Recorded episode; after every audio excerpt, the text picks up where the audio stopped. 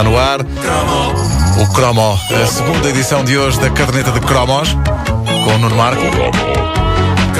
E atenção que a edição desta, esta, esta edição, aliás, é feita de um assunto sensível. Estamos todos de fato treino. É feita de fato treino, exatamente. E de maio, sapatilhas. e de. Exatamente.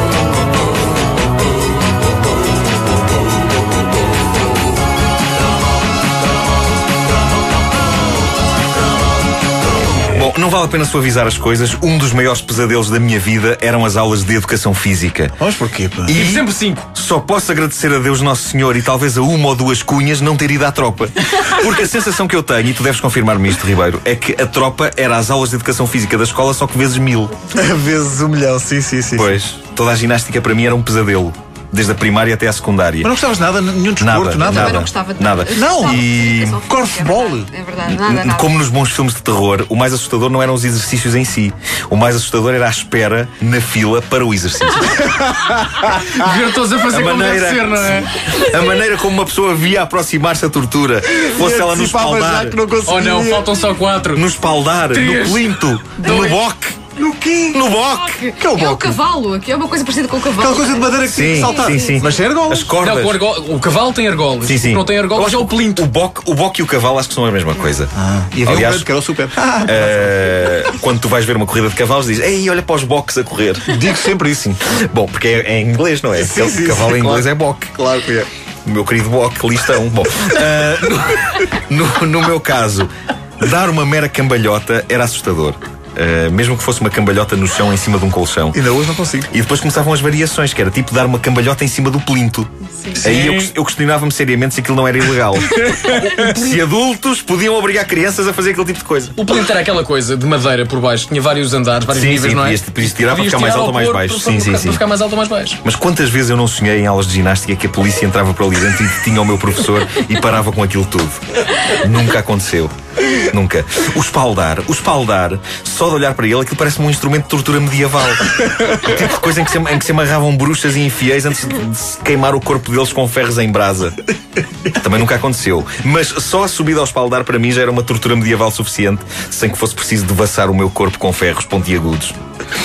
Eu saltava relativamente bem por cima de um cavalo de arções, ou boque.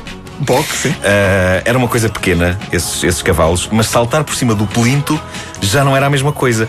O plinto, como já dissemos, era comprido, tinha vários níveis, podia ficar mais alto ou mais baixo, conforme o grau de sadismo do professor.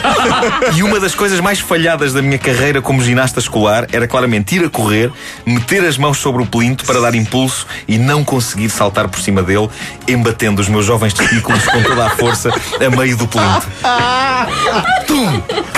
E não me faltava força de vontade. Estão a perceber? Não me faltava. Aliás, a única coisa para a qual eu tinha uma estranha força de vontade na superação do obstáculo era na travessia do plinto. Eu pensava, desta é que vou conseguir, caraças.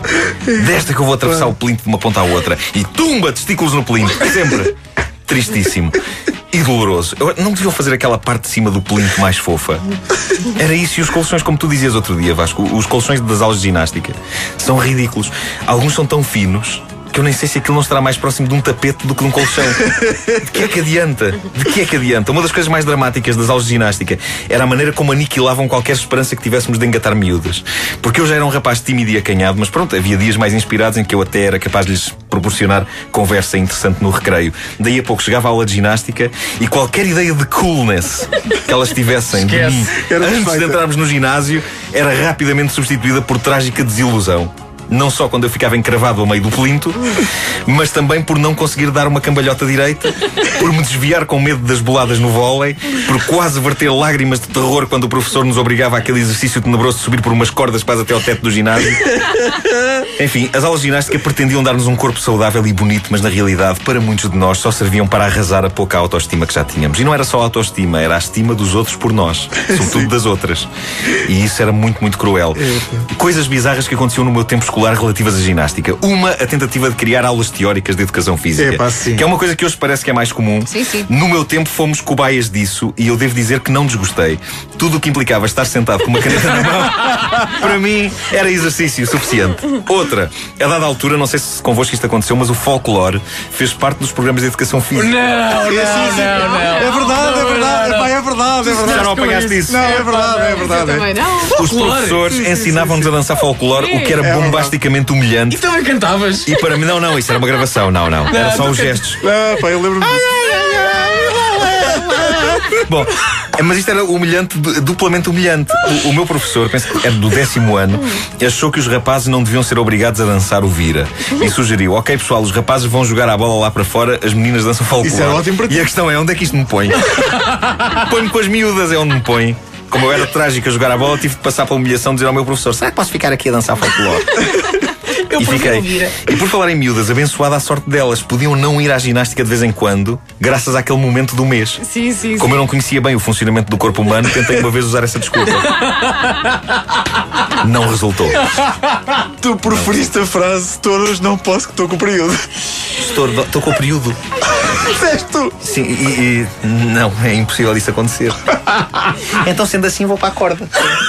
Pá, Eu usava essa desculpa todas as semanas ao ponto do meu professor me dizer: Oh, Wanda, vá ao médico, isso deve ser uma doença. Oh, Wanda, você tem irmão? Todas as semanas. Edição disponível, como todas as outras, em podcast em radiocomercial.clix.pt. Quer vá de fato treino ou não. Faltam 11 minutos para as 10 da manhã. De Diogo Beja Show já a seguir.